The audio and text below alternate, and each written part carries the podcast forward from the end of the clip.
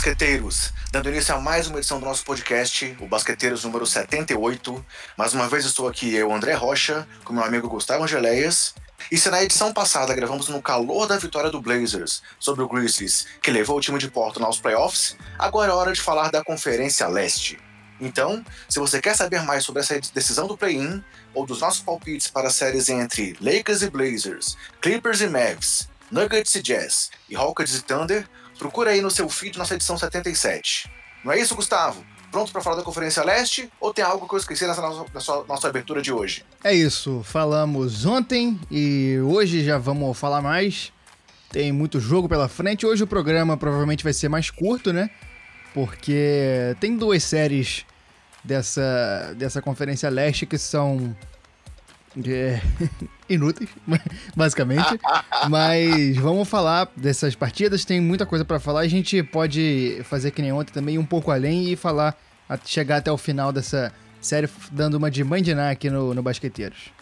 Mas sinceridade é o nosso lema, mas vamos falar de tudo, né? Vamos acompanhar aqui as quatro séries do leste.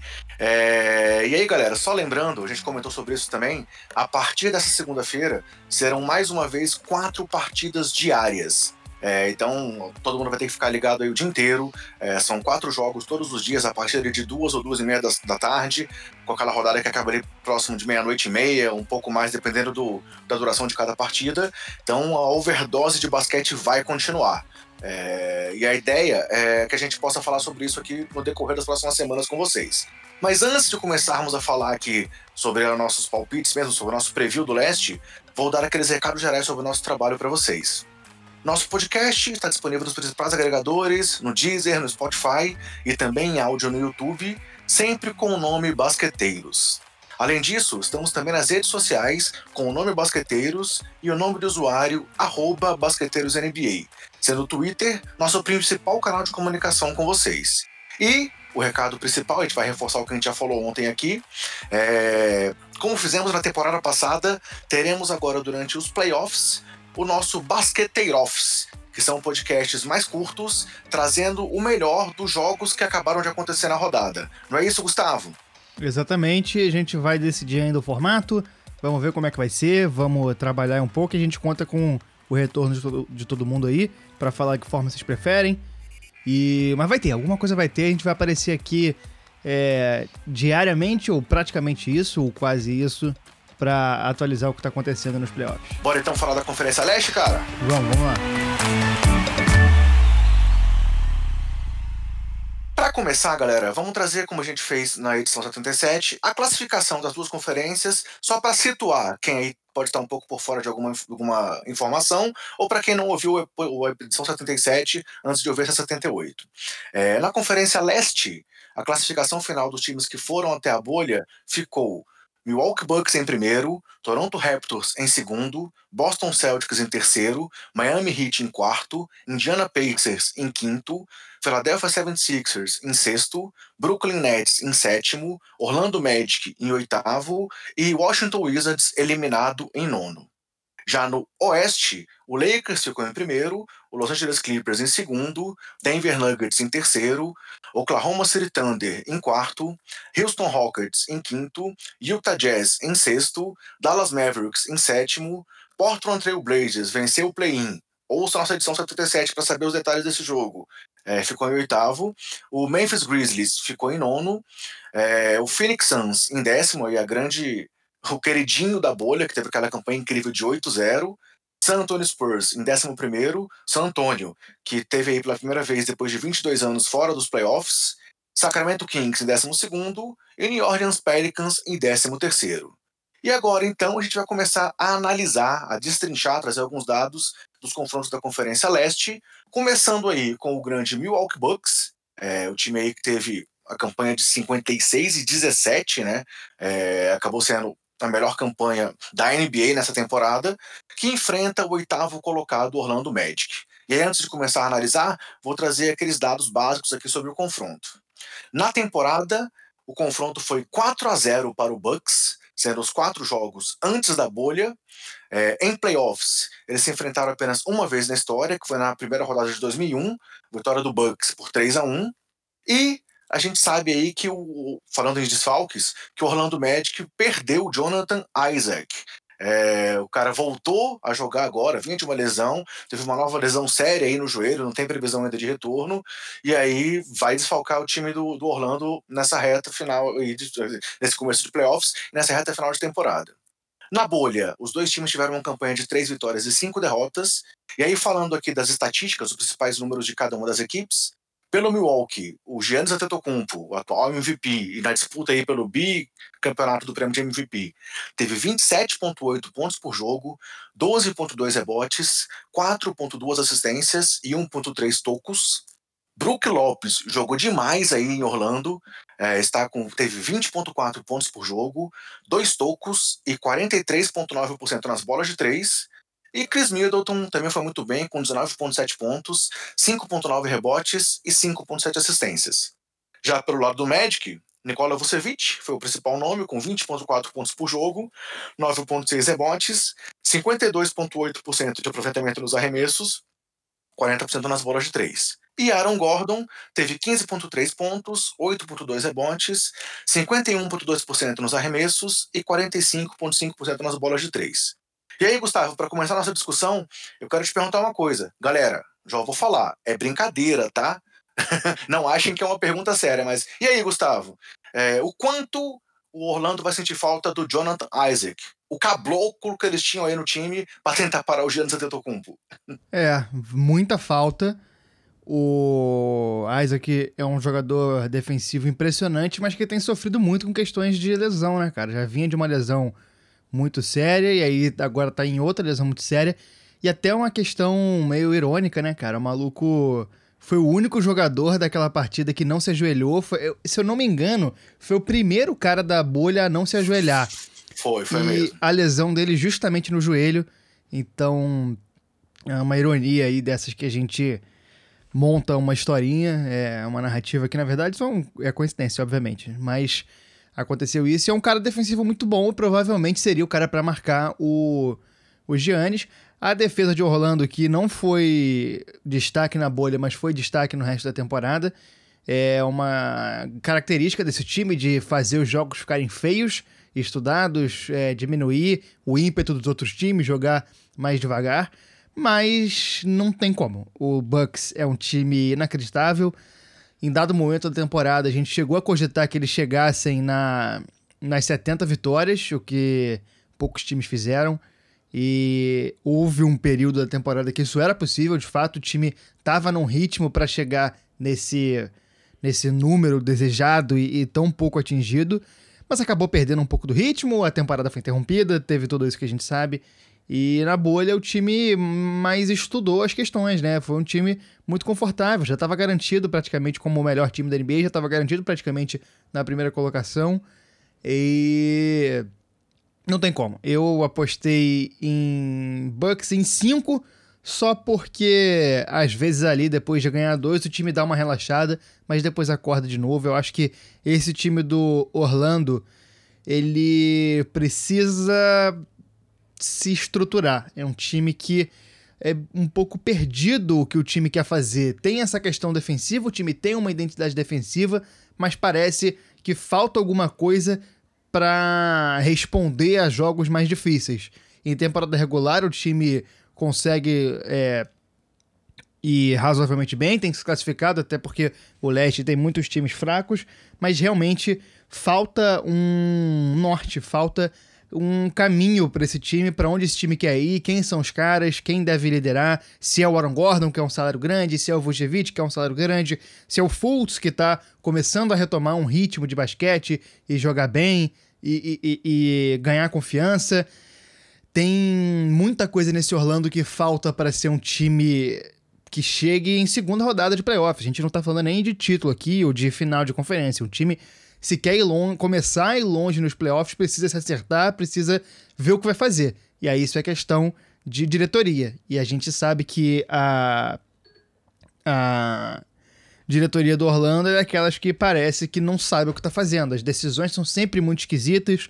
Jogadores que saem de Orlando acabam sempre jogando bem. É o caso do Ladipo, talvez o maior deles, que é um cara que foi é, escolhido por Orlando na segunda posição, né? Ele foi draftado por Orlando lá atrás e, e, e, saiu do time. Acabou que beleza, ele saiu do time antes, foi pra, pro Thunder e aí não, lá também não jogou bem, só foi estourar no, no Indiana. Mas se o cara tinha esse potencial, o time não conseguiu extrair do jogador incrível que o Ladipo é um potencial de estrela. Então falta muita coisa para Orlando e eu acho que isso precisa começar a ser visto. Deram azar, claro, de pegar o Bucks. Quer dizer, não sei se deu tanto azar, porque o time, É, o time é não, campanha, conseguiu, né? não conseguiu nem passar do Nets, sabe? O Nets totalmente desinteressado, sem time pra jogar. O, o Orlando não conseguiu passar, então é um time broxante quase, né, cara? Quase não é broxante. É um time que podia apresentar mais. Tem peças boas, tem um técnico. Pô, o Clifford, se não é dos melhores técnicos, também não é dos piores. Então, é realmente uma. Falta alguma coisa pra esse Orlando e que precisa ser acertada pro time ir mais longe. E minha aposta é, é Bucks em 5, se não for em 4. É justamente isso, assim, eu, eu acho que a grande questão é essa. O, pô, o- nem, nem a questão de ultrapassar o Brooklyn Nets, claro, a gente sabe que o Nets surpreendeu muita gente com a vontade que apresentou nessa bolha. Vide aquele último jogo contra o Blazer que a gente comentou sobre ele na edição passada, é, mas assim, não era uma expectativa de que o Nets tivesse muito a demonstrar nesse período. Então, a gente comentou sobre isso antes do, do- do- da bolha dos jogos da bolha começarem, que era a questão de que provavelmente o Orlando Magic ia ficar em sétimo. E se eles conseguissem isso, tudo bem, iam pegar o Toronto, que não ia ser nada fácil, mas iam evitar o cruzamento com o Milwaukee, que é o melhor time da temporada, pelo menos é, em termos de campanha. Então, Se você É, tem o Giannis pela frente, você foge, amigo. Seja na quadra ou seja no então, assim, confronto de playoff. É, é, não foi a questão de azar, foi realmente uma incompetência do time que não conseguiu melhorar uma posição, mesmo com um adversário aí que estava totalmente desmantelado. A gente vai falar sobre isso mais na frente, mas o Brooklyn foi desmantelado para a bolha e mesmo assim manteve a sétima posição. E aí o, o grande aspecto que o você já comentou aí, quando fez a pergunta, é essa questão de como é que eles vão parar o Giannis. É, eu brinquei a questão do Caboclo, porque a gente sabe do trabalho que o Caboclo deu pro Giannis lá, claro, em outro formato de jogo, com marcação por zona, com situações que a gente sabe que teve lá no Mundial, mas o Isaac era o cara que teria talvez o maior potencial físico para fazer isso. E agora deve sobrar pro Aaron Gordon, que é, não que seja um mau defensor, mas também deve sofrer demais ali com o Giannis partindo para cima dele. E talvez, sei lá, o Wesley Undu ajudando, vindo do banco. Eles também estão sem o Mobamba, eu esqueci de comentar, o Mobamba também está fora da série. Então, assim, é uma situação bem complicada pro Orlando. Que já pelo outro lado, falta realmente essa questão de ter aquela referência, aquele craque mesmo, né? A gente sabe que o Vucevic já foi All-Star, é um jogador de muito talento, mas assim, acaba que o Orlando tem um ataque bem distribuído. Eles têm, se eu não me engano, aqui, ó, sete jogadores acima de 11 pontos por jogo.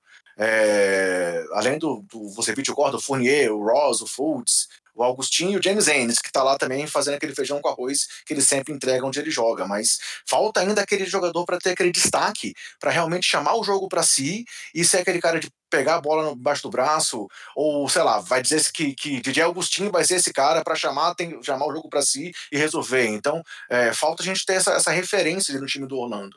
Já no time do Milwaukee tem o, Giannis voando, o Lopes jogando demais, Middleton vindo muito bem, o Bledsoe teve um- uma boa campanha aí na, na bolha também, mostrando é, alguma irregularidade, mas tomara que ele não tenha aqueles apagões como teve nos playoffs passado.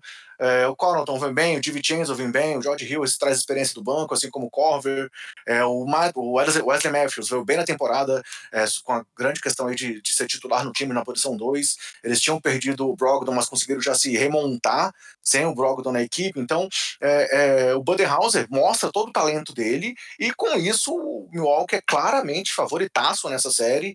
E eu vou contigo, eu acho que eles fecham a série 4 a 1 só para não acho que não vai rolar uma varrida porque o Orlando deve dar trabalho em um ou outro momento da série, mas não aquele trabalho que chegue a incomodar ou assustar o time do Milwaukee. É, Eu falei pouco do, do Milwaukee porque realmente é difícil a gente é, colocar esses dois times no mesmo nível, porque eles não estão. O Milwaukee é um time que está muito à frente, é muito à frente. Tem é, muitas peças, é um sistema de jogo muito mais é, sofisticado, apesar de simples, porque é um jogo muito simples que o Bucks tem, mas tem uma sofisticação mesmo ali na simplicidade. E é um time que, cara, não vai ter mais quatro jogos para pegar ritmo. É basicamente isso. Duvido que a gente veja. É, seria para mim seria muito surpreendente a gente ver o Giannis jogando mais de 30 minutos por jogo nessa série, porque eu acho que a tendência é realmente o time ter muito mais facilidade do que teria com outro confronto. E aí é, é justamente vantagem de ter feito a melhor campanha, né? No, no leste você consegue pegar times bem mais fracos no confronto do que no Oeste. O Lakers vai pegar a pedreira que vai ser Portland, por exemplo. É, só para reforçar isso aí na bolha, nenhum jogador do time do Bucks veio com média superior a 30 minutos por jogo. Quem jogou mais foi o Middleton com 28, o Lopes com 27 e o Giannis com 25. Então concordo contigo que eles devem continuar sendo, entre aspas, poupados aí nessa série diante do Magic. É, segundo confronto, o atual campeão aí, Toronto Raptors contra o Brooklyn Nets. É, na temporada foram quatro jogos, com três vitórias para o Toronto, todos os jogos também antes da bolha começar. Na história, duas vezes eles se enfrentaram em playoffs, com duas vitórias do Brooklyn Nets, aí vem mais aquele lado histórico, né? A gente sabe que o Toronto é um time com um passado recente de vitórias, mas que por muito tempo teve dificuldade aí na liga, sendo que a última vitória foi na primeira rodada de 2014, quando foi 4 a 3 no confronto. Falando de desfalques, o Raptor chega completo aí para essa série, enquanto o Brooklyn, como a gente já falou aí várias vezes, além de não ter o Durant a temporada inteira, não trouxe Kyrie, não trouxe DeAndre Jordan, Tyrion Prince e todos aqueles nomes que a gente já citou, que não vieram para a bolha, além de terem perdido aí o Jamal Crawford lesionado no primeiro jogo que ele estreou pela equipe e que não tem ainda data certa para ele voltar. Campanhas dos times na bolha.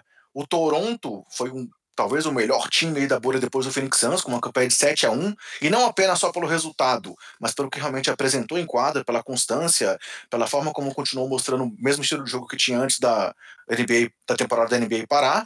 E o Brooklyn teve a surpreendente campanha de 5-3. A gente comentou aí que a gente achava que o time ia também ser atropelado como o time do, do Washington foi, mas não, o Brooklyn acabou com campanha positiva, sendo que o último jogo foi aquela pedreira diante lá do Portland, que suou para conseguir a vitória que levou eles para o play-in. E aí, trazendo algumas estatísticas é, principais, o cestinha do time do Raptors na bolha foi o Fred Van Vliet, com quase 18 pontos por jogo, quase 7 assistências, 1,5 roubos de bola e mais de 41% nas bolas de 3. Depois veio o Pascal Siakam com 16,9 pontos por jogo, é, 5,7 rebotes e 35% nas bolas de 3. E Kyle Lowry também teve 16 pontos por jogo, 16.7, quase 6 assistências, 2 roubos por jogo e também mais de 30% nas bolas de 3. Já do lado do Brooklyn, Caris Lavert foi o grande nome, com 25 pontos por jogo, quase 7 assistências e 1.5 roubos de bola. Joe Harris foi muito bem nos arremessos, com 20 pontos por jogo, 62% no geral e 54 nas bolas de 3, com 3.3 bolas de 3 convertidas por partida. E o pivôzão Jared Allen mostrou aí o potencial que eles têm demonstrado já nos últimos anos, com 15.7 pontos, 11 rebotes e mais de 60% de aproveitamento nos arremessos. É, mas, Gustavo, é o que a gente falou, né, cara? O Brooklyn surpreendeu, mas já deu o que tinha que dar nessa temporada, né? É, um time que foi sem nada a perder, sem as principais estrelas, sem um sem técnico, né? O cara que tá lá, ele é interino ainda, tentando provar a qualidade, mas é interino. Então, assim. É, exatamente. Então, o, o time foi meio que para ver qual é e jogou. Jogou sério, o que é muito bom, o que é importante, valoriza um pouco a, a, a, a, a história do, desse time, valoriza os próprios jogadores, porque tem muito cara ali que, é, que seria fundo de banco, tem o.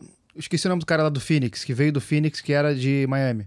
Sem dente. Tyler Johnson. Tyler Johnson, um cara que tá tentando recuperar espaço aí na NBA, que até pouco tempo Pro atrás. O Cabarro, é, vários jogos. O, o, é. o, o, idoso lá. Eu, eu tô com a memória péssima. Jamal, hoje. Jamal Crawford? Jamal Crawford, exatamente. Acabou indo, mas não jogou. É, então, jogou assim, cinco minutos. É, jogou pouco.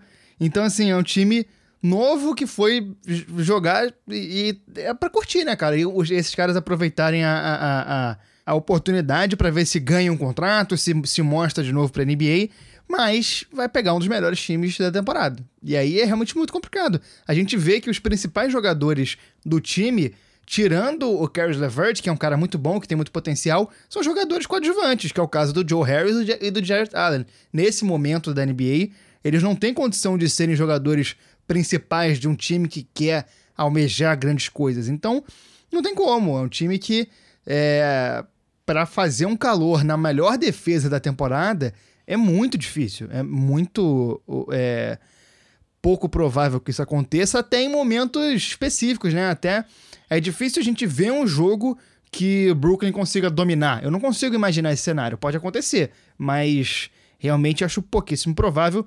E do outro lado, o Raptors é uma defesa incrível. O Raptors tá com um sistema de jogo cada vez mais é, justo, mas cada vez mais azeitado, cada vez mais entrosado. A defesa é inacreditável. No ataque, o Lowry comanda e faz o time rodar, e o Siakam enterrando, e o Van Vliet arremessando de três.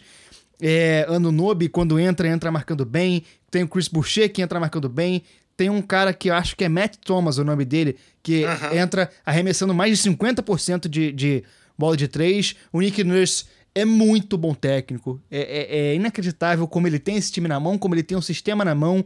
Então. Norman Powell se tornou uma peça fundamental. Norman Powell, exatamente. Saiu, né? O time do Toronto é muito bom e tem muitas opções. É uma. Eu acho que a gente está vendo. Desde o ano passado a gente viu o começo disso e esse ano eu vejo como uma consolidação de um novo projeto do Raptors. Eu acho que isso é um projeto que vai durar anos. A gente vai ver esse time no topo por muitos e muitos anos, com esse projeto de defesa forte, com esse projeto de desenvolvimento de jogadores jovens, porque a gente não pode esquecer do mérito desse time de pegar um cara que ninguém da liga viu, que era o Siakam, e transformar num dos melhores jogadores. Transformar num cara incrível. O Van Vliet é outro. Anunobi. É, todos esses caras são caras que são moldados pelo sistema de desenvolvimento de jogadores jovens do Raptors. Isso é uma, um mérito gigantesco do projeto dos caras e faz muita diferença. Isso faz muita diferença e a gente vê nisso num time que perde um cara do nível do Kawhi Leonard e continua tão bom quanto, se não for melhor. É, exatamente. Enquanto o, o projeto aí do, do Brooklyn era para a temporada que vem desde o começo, é, quando contrataram o Duran já foi pensando no futuro, o projeto do Raptors é se manter na ponta enquanto, entre aspas, conseguir. Eles conseguiram aí chegar ao topo da NBA com aquela transação de mestre e trazendo o Kawhi para ser o craque do time, e mesmo sem o Kawhi, o Nick Nurse mostrou aí todo o seu talento, mostrou por que o time apostou nele, porque ele realmente tá aí como fortíssimo candidato a técnico do ano, e trazendo o melhor de todo o seu elenco. É um time com uma rotação muito forte, como eu falei, o Darman Powell vindo muito bem do banco, vindo bem, muito bem assim, para substituir o Kawhi, né? Claro, não substituir em talento ou em habilidade, mas é, no, no, aspecto tático, revezando ali os minutos dele com o Anunobi, é, você falou do Boucher, tem jogadores jovens aí, o próprio Matt Thomas, o Terence Davis, são caras que vêm vem com, com, com é, pouca experiência, pouca visibilidade, mas que estão entregando o que é preciso deles. E claro, tem em contrapartida a experiência do Ibaka, do Gasol. Então o time do Toronto realmente é um time que é muito é, é, é superior ao time do Brooklyn, inquestionavelmente. Temos aquela questão famosa aí das torontadas, que não ocorreram no ano passado, né? Apesar deles começarem, começarem os playoffs perdendo pro Orlando Médico jogo 1. Depois o time mostrou todo o seu talento, mas pode ser que alguém acredite que eles pudessem dar alguma tropeçada dessa vez, mas como não tem mando de quadra, vamos ver aí se realmente essa, essa praga do, do, do Toronto acontecia realmente só lá em Toronto ou se tem a ver realmente com o primeiro jogo das, da série, do, do time nos playoffs. Mas para mim esse, esse aí é o confronto mais desequilibrado, mais até do que Orlando e, e Milwaukee. E mesmo, a gente não comentou, mas mesmo o Milwaukee lá que teve só aquele um joguinho de suspensão do, do, do Giannis que todo mundo questionou. Aqui não, não, tem, não tem muito aí do, do que questionar nesse aspecto. Mas para mim esse jogo é 4x0. É, é a única varrida que eu tô apostando na primeira rodada. E você? Para mim é 4x0 também. Sem. Tinha que ser até que nem ping-pong, que ping-pong 7x1 elimina, 6x0 também. Esse jogo meteu 3x0, elimina logo e parte pra próxima. Fechou. Terceiro confronto, um dos mais equilibrados que a gente deve ter aqui, em contrapartida dos outros que a gente comentou aqui, o equilíbrio deve prevalecer. O terceiro colocado, Boston Celtics, contra o sexto colocado, Philadelphia 76ers. É um confronto aqui é, é, é, histórico, clássico da NBA. Na história, já foram mais de 450 jogos entre os dois times, com Boston levando vantagem aí. É, mas na temporada foi 3 a 1 para os Sixers, também com todos os jogos antes da bolha. E em confrontos de playoffs, os times já se enfrentaram 21 vezes em pós-temporada, o que traz aí esse peso para o confronto em si, e a gente vê que os jogadores têm isso muito forte dentro deles, sendo que a última vez foi na semifinal de 2018, quando o Sixers venceu por 4 a 1 É um confronto totalmente ligado para essas questões emocionais. E aí, falando em desfalques, o Boston chega aí completo, sofreu muito com desfalques na temporada. Tem aí o, o Cable Walker ainda não 100%, mas está completo. Enquanto o Philadelphia 76ers tem o grande desfalque de Ben Simmons. Vamos falar sobre isso quando a gente for comentar a série, mas não dá para negar que é um desfalque seríssimo, porque ou para alguns o melhor, ou para outros o segundo melhor jogador do time. Na bolha, o Boston teve uma campanha de 5-3 e o Philadelphia uma campanha de 4-4. E os destaques de estatística do time são, pelo time de Boston, Jason Tatum com 22.4 pontos, 6 rebotes, 1.4 roubos e quase 45% nas bolas de 3, com 3.1 bolas de 3 por jogo. É, o Brown com 19.6 pontos, 6.6 rebotes, também 1.3 roubos, bem próximo do Tatum. E também 3.1 bolas de 3 por jogo, coincidência os dois manteram no mesmo número de bolas de 3 aí nos jogos em Orlando. Gordon Hayward veio muito bem nesse retorno, com quase 19 pontos por jogo, quase 8 rebotes e 33% nas bolas de 3. E só para completar o que eu falei que o Kemba tá sendo, ainda não está 100%, o Kemba jogou só 25 minutos por jogo aí na bolha. Já pelo lado de Filadélfia, o cestinha do time na bolha foi o Tobias Harris, com 21,7 pontos, quase 8 rebotes e 40% nas bolas de 3. Joel Embiid teve 20,1 pontos, 10,4 rebotes, um roubo e um toco. E aí eu trouxe aqui, a gente não trouxe os dados do Simmons que tá fora, eu trouxe aqui um, de, um destaque para os números do Raulzinho. O Brazuca aí acaba tendo alguns minutos com o Ben Simmons fora, né, disputando ali com o... Nem fugiu o nome do outro armador, cara, fugiu agora aqui. Shake Milton. Nele. Shake Milton, e aí o Raulzinho teve 12,6 pontos, 3,6 assistências, 46,8% de aproveitamento nos arremessos e 35,3% nas bolas de três.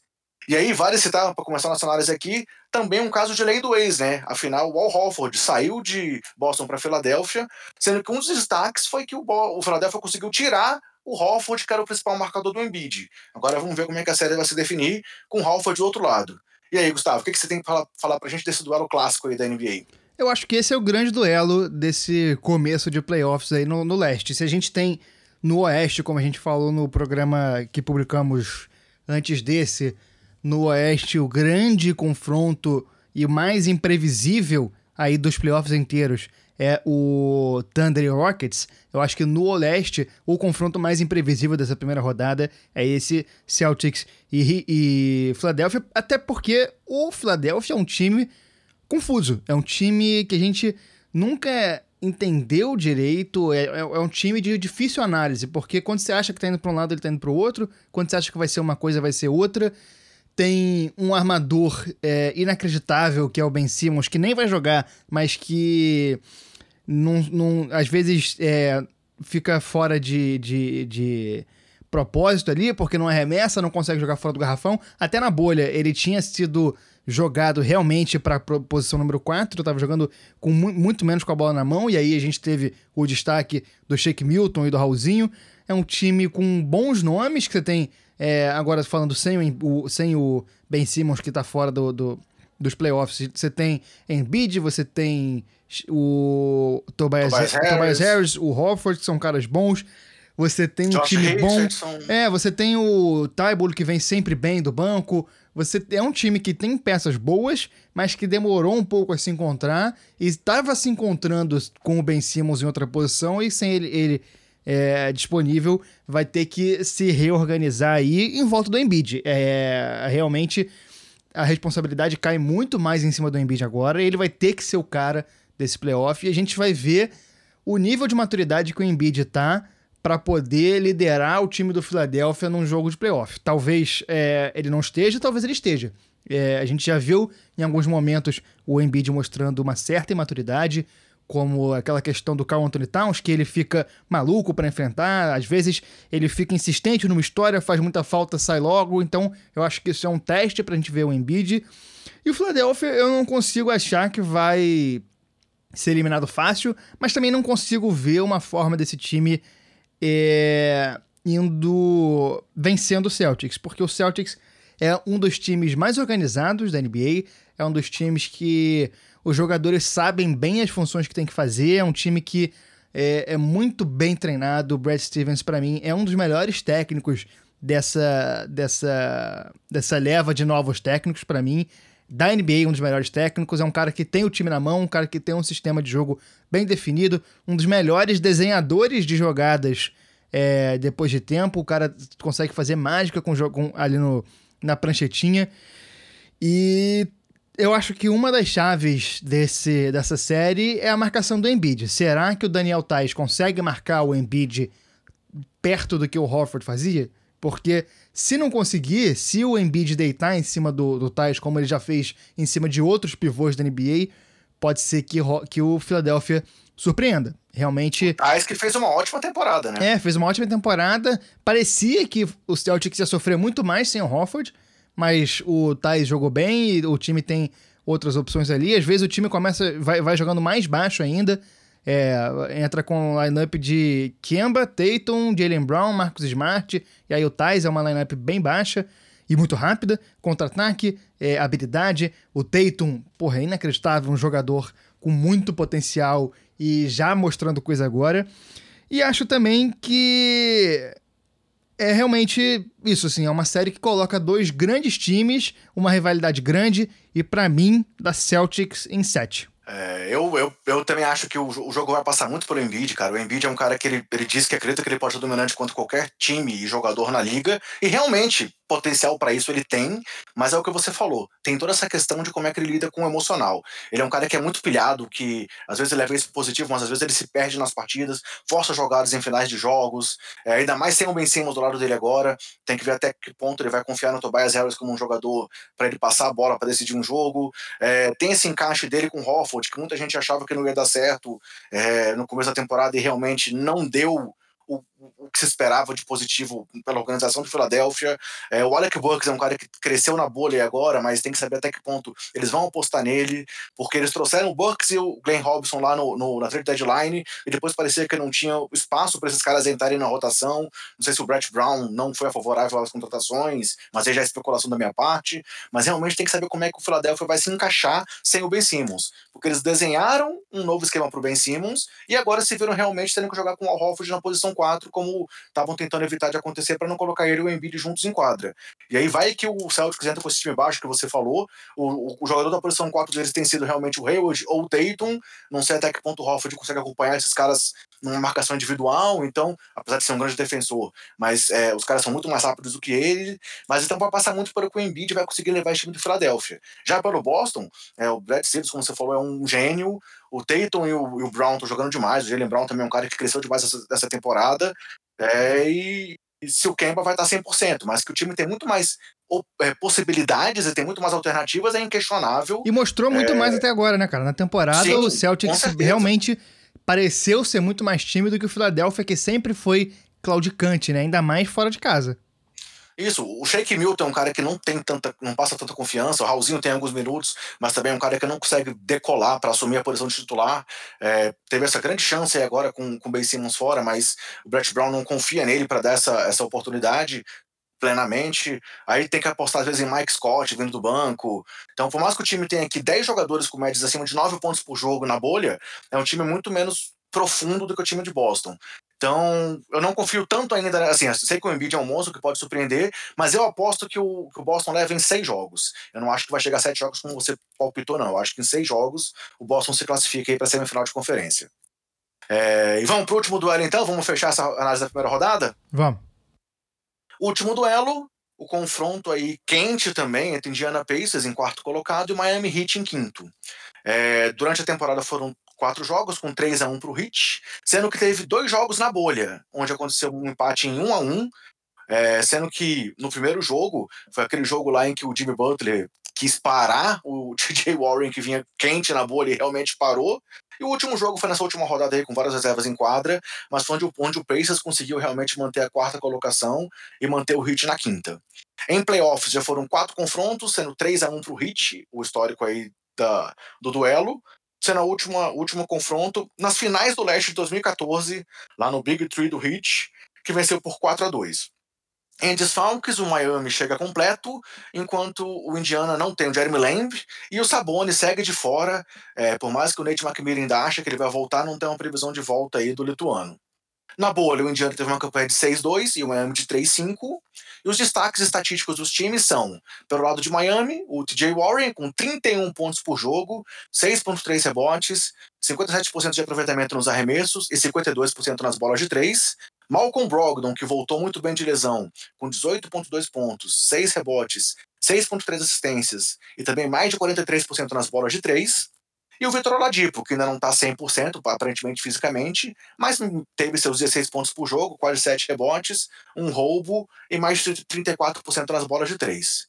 Já para o lado do Miami Heat, não tivemos nenhum jogador com mais de 28 minutos por jogo, tal qual aconteceu lá no Milwaukee.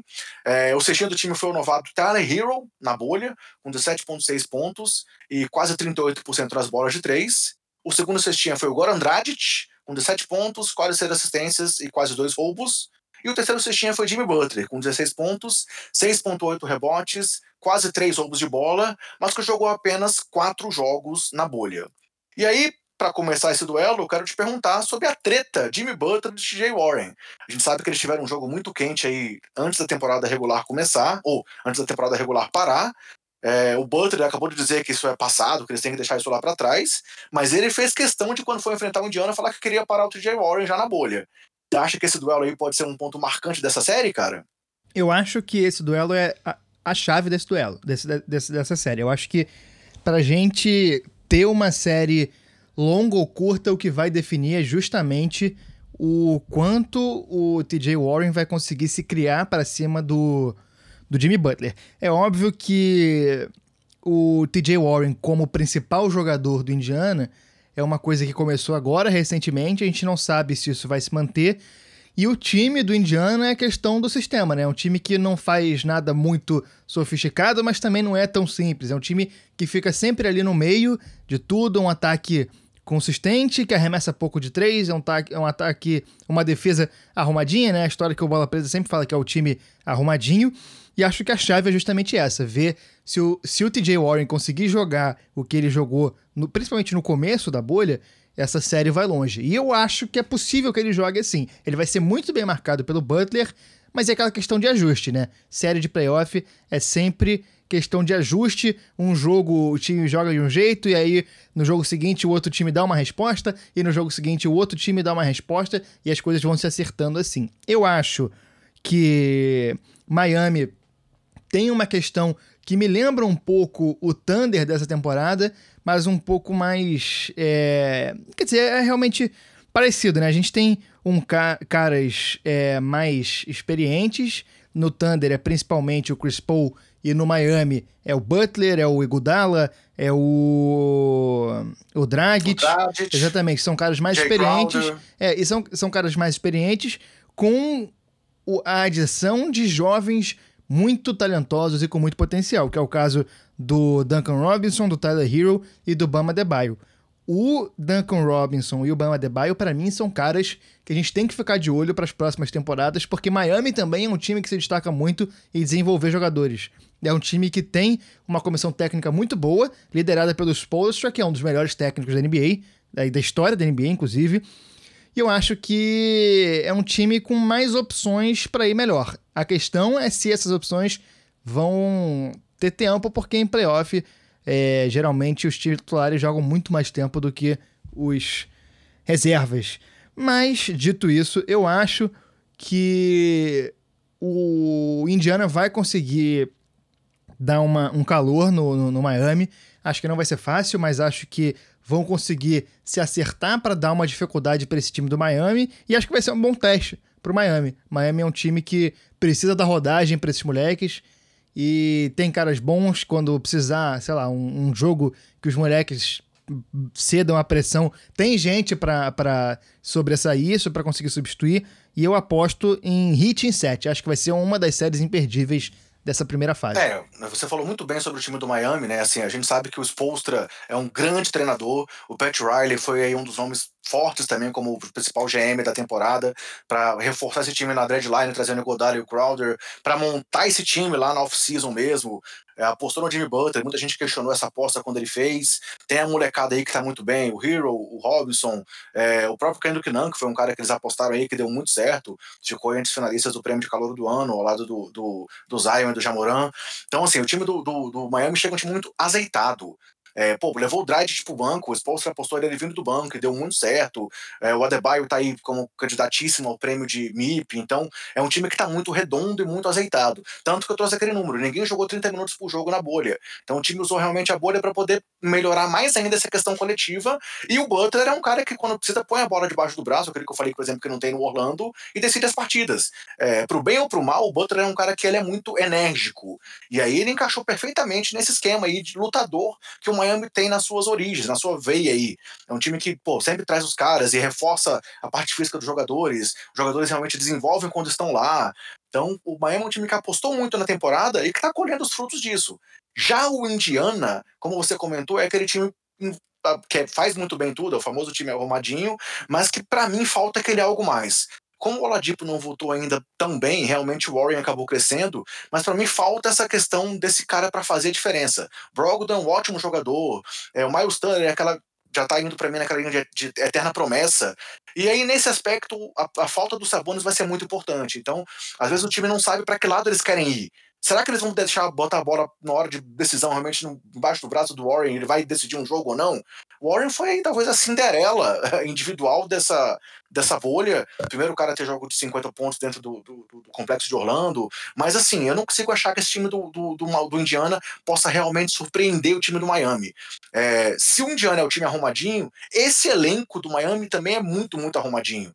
A gente vê que tem vários jogadores entregando ali também mais de 10 pontos por jogo. É, são 8 ou 10 jogadores acima de 10 pontos por jogo. Então, é um time que também está fazendo uma rotação muito azeitada.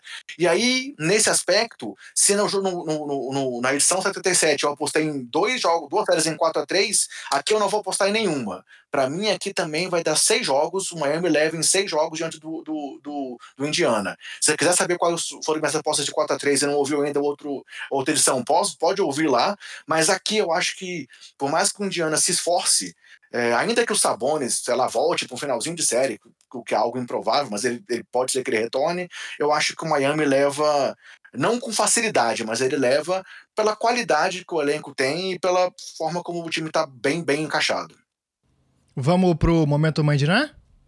Vamos lá, vamos lá. Você puxa aí e a gente vai, vai, vai trazendo. É, Bucks e Magic, é, a gente apostou Bucks. As nossas apostas foram todas iguais, né? A gente não divergiu fora, nessa fora. primeira. Então, é, a, a, gente só divergiu na. na nos placares. É, né? nos placares. É, a semifinal de conferência, um lado é Bucks e Heat.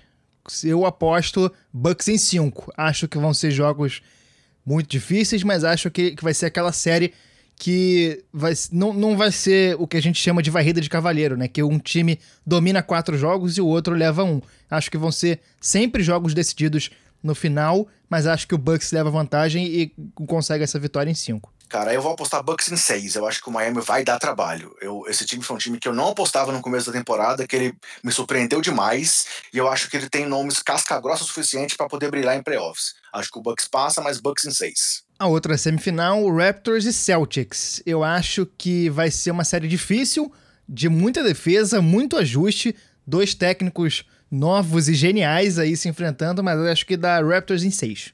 Cara, essa série pra mim talvez seja uma das melhores séries que esses playoffs promete ter se realmente uhum. acontecer. É, cheia de encaixes de um lado, encaixes do outro. E aí eu vou manter minha aposta lá de antes de começar os playoffs, que eu acho que o Boston vai surpreender muita gente.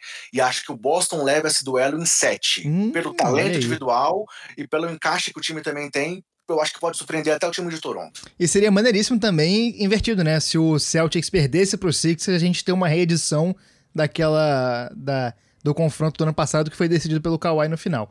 Aquela bola mágica e é. inesquecível do Kawhi, né? Exatamente. Então, a minha final de Conferência Leste é Bucks e Raptors, que aí é um duelo briga de foice no escuro, acidente de trem, é porradaria, é drama desnecessário, jogo decidido no final, mas acho que da Bucks em 7, acho que o Bucks finalmente vai chegar aí na final, na tão desejada é, final de NBA. E eu vou manter aqui o meu palpite mais uma vez. A minha final é Bucks e Boston, né? E eu acho também que, pelo mesmo motivo que eu falei que o Boston pode surpreender o Toronto, eu acho que eles conseguiriam parar o Giannis, mesmo com tudo que ele tem para entregar e com o time todo que o time do Bucks tem. E eu aposto que o Boston chega na final da NBA em sete jogos na final contra o Bucks. Então, se na primeira rodada eu não acho que não tem nenhum jogo em sete jogos, eu acho que o Boston leva semifinal e final de conferência em sete jogos. E aí, final, a minha final, Bucks e Lakers, eu aposto em Lakers em 7. Tô apostando na mística, é, tô apostando no LeBron, tô apostando nesse time do Lakers, tô apostando em. É, para mim é uma questão da grandeza do LeBron, né? Eu acho que você ter um momento tão difícil de uma, uma competição sendo finalizada no meio de uma pandemia, numa bolha, é o momento para os grandes jogadores se imporem, e eu acho que terem uma imposição, eu, eu não sei se eu falei o verbo correto, me desculpe, mas é, eu, eu, eu, acho que é a hora dos grandes mostrarem ao que vieram. E, e é o caso do LeBron, LeBron, maior jogador dessa geração, é, um dos melhores jogadores da história, eu acho que isso vai fazer diferença. Acho que o Bucks é mais time, tem mais opções, o Giannis é um cara que, para mim, é o melhor jogador da temporada, porque Fisicamente ele tá muito acima, tecnicamente ele tá muito bem. O time tem muito mais opções para sair de momentos difíceis numa final é, do que o, o Lakers. Mas eu acho que o LeBron vai fazer diferença e essa dupla com o Anthony Davis é uma das melhores coisas que a gente já viu na NBA. Então, para mim, é Lakers em 7 e aí título em homenagem ao Kobe. E isso para mim também faz diferença. Acho que em questão de motivação para esse time do Lakers, a morte do Kobe vai ser o impulso. Vai ser algo que vai levar o time para frente nos piores momentos que o time tiver nessa corrida e vai ter, sempre tem momentos difíceis. Nesses momentos vai fazer diferença a, a, a, a aura do Kobe por trás, os caras quererem dar esse título pro Kobe, muitos que são amigos, né? O próprio LeBron é um cara que era amigo íntimo do Kobe e acho que isso vai realmente fazer muita diferença. Da minha parte, é, nessa, nessa temporada tão maluca, nesse ano tão maluco que a gente está vivendo, veremos mais um Lakers versus Celtics, aí a, a grande e eterna rivalidade da NBA se repetindo mais uma vez com o Lakers empatando com o Celtics com o seu 17º título. É, as duas equipes igualariam aí como os times mais vencedores da história. Muito pelo que você falou aí da, da, da, da história envolvendo o Kobe Bryant. Esse ano é um ano especial também em homenagem ao Kobe. E muito sobre o que o LeBron pode apresentar e conquistar com isso. Aposto num 4 a 3 quente, com o LeBron matando a série e sendo realmente a coroação definitiva do rei, como na minha humilde opinião, segundo o maior jogador da história. E acho que é uma série aí para ficar para a história realmente, é, seja pelo formato, seja pelo modelo, seja pela questão da bolha, mas também pelo resultado, pelo que a gente vai ver em quadra. Então acho que seria uma forma também de finalizar uma temporada diferente, mas inesquecível, com um resultado inesquecível, terceiro título do, do LeBron por três equipes diferentes, é, o Lakers igualando aí o, o, número de títulos do Celtics, é, mais um título do Lakers aí depois de um período de muito ruim que o time teve, mas sem desvalorizar o que o Boston pode entregar. Então aposto num título do Lakers em sete jogos diante do Boston. E independente do que acontecer, o certo é que a gente vai ter muito jogo bom para ver, né, cara? É, ah, são duelos certeza. muito bons, a galera vai estar tá pilhada. Eu acho que o fato de ser uma disputa em bolha realmente dá um, uma pimentinha a mais, né, cara? Todo mundo vai querer ser o campeão da bolha, porque isso provavelmente não vai acontecer nunca mais. Talvez daqui a 100 anos, não sei, mas é, para essa geração vai ser um título especial. Eu acho que tem toda a questão do asterisco que a gente falou, mas eu acho que esse asterisco dessa temporada é diferente, porque vai ser a temporada que todo mundo vai querer ganhar e que a bolha meio que deu uma nivelada. Eu acho que é, nivelou um pouco as coisas por. Não, nem por baixo, ali pelo meio, né? Deu uma, uma, uma pausa, quem tava quente esfriou, quem tava frio teve a oportunidade de esquentar de novo, então eu acho que vai ser uma temporada histórica e que sorte a nossa de poder acompanhar isso, né? Num, em momentos tão difíceis de pandemia e de confinamento e de dificuldades e tudo mais, governo fascista, essas coisas todas, a gente poder esquecer um pouquinho da realidade e falar muito de basquete, falar muito de NBA é, e prestar muita atenção no que esses caras vão apresentar pra gente. Perfeito. Assim a gente fecha o nosso preview. É, mas antes de fechar o programa, duas curtinhas só aqui para poder deixar registradas. A primeira, como eu não poderia deixar de falar mais uma vez, Chicago Bulls demitiu Jim Boylan até que enfim. Então eu não me canso de comemorar isso, então precisava trazer mais uma vez para o podcast. Peço desculpas aí pelo Gustavo, mas falei isso na edição 77, mas quem ouviu o primeiro 78 sabe disso também por aqui. Jim Boylan caiu em Chicago, valeu carne sovas. E a segunda curtinha é que notícia de ontem para hoje, a gente não, não tinha essa informação ainda quando gravou o podcast 77, mas Mike Conley deixou a bolha para o nascimento do seu filho.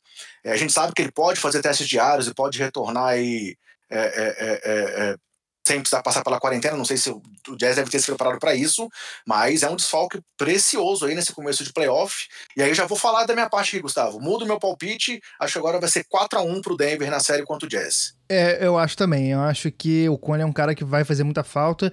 Na falta do Bogdanovich, ele foi o cara que conseguiu crescer um pouco mais em relação à temporada regular, que ele vinha, tinha vindo muito mal durante os jogos antes da parada e agora na bolha ele voltou a ter um destaque. Era um cara que estava tendo é, oportunidade de, de, ter mais toques na bola e de jogar bem. E, a, a, pelo menos pelo que eu vi aqui em, em meio por alto, dá-se como certo que ele está fora de dois jogos e possivelmente de três. E aí é algo que vai fazer muita falta, porque tira-se as opções de ataque do, do Utah e facilita o trabalho pro, pro Denver, né? A marcação de Denver vai ficar muito mais facilitada sem o Conley, tendo que ter menos caras para olhar. Então eu acho realmente que tende a ser um pouco mais fácil para Denver, mas eu não vou mudar meu palpite porque eu não quero zicar nada aqui. Fechou. Alguma coisa mais para acrescentar na edição ou podemos finalizar? É isso. Então é isso, galera. É, valeu. É, foi muito legal trazer esse preview para vocês. Dividimos em dois porque realmente ficou muito pesado o conteúdo, porque a gente queria trazer dados estatísticos e tentar trazer uma análise mais completa para vocês. A gente falou que mas... ia ficar mais curto, mas estamos aqui com 51 minutos já. É, tudo bem, não importa. O que importa é que a gente analisou a fundo isso, a série. Isso, melhor e ainda. conteúdo de qualidade para vocês, é o que a gente sempre tenta fazer. É, então a gente fecha aqui. Vamos ter muito basquete a partir de amanhã, segunda-feira. Como eu falei, quatro jogos por dia. NBA na veia. Se cuidem, cuidem dos seus, cuidem do próximo. E nos aguardem nos Basqueteiro Office, hein, galera?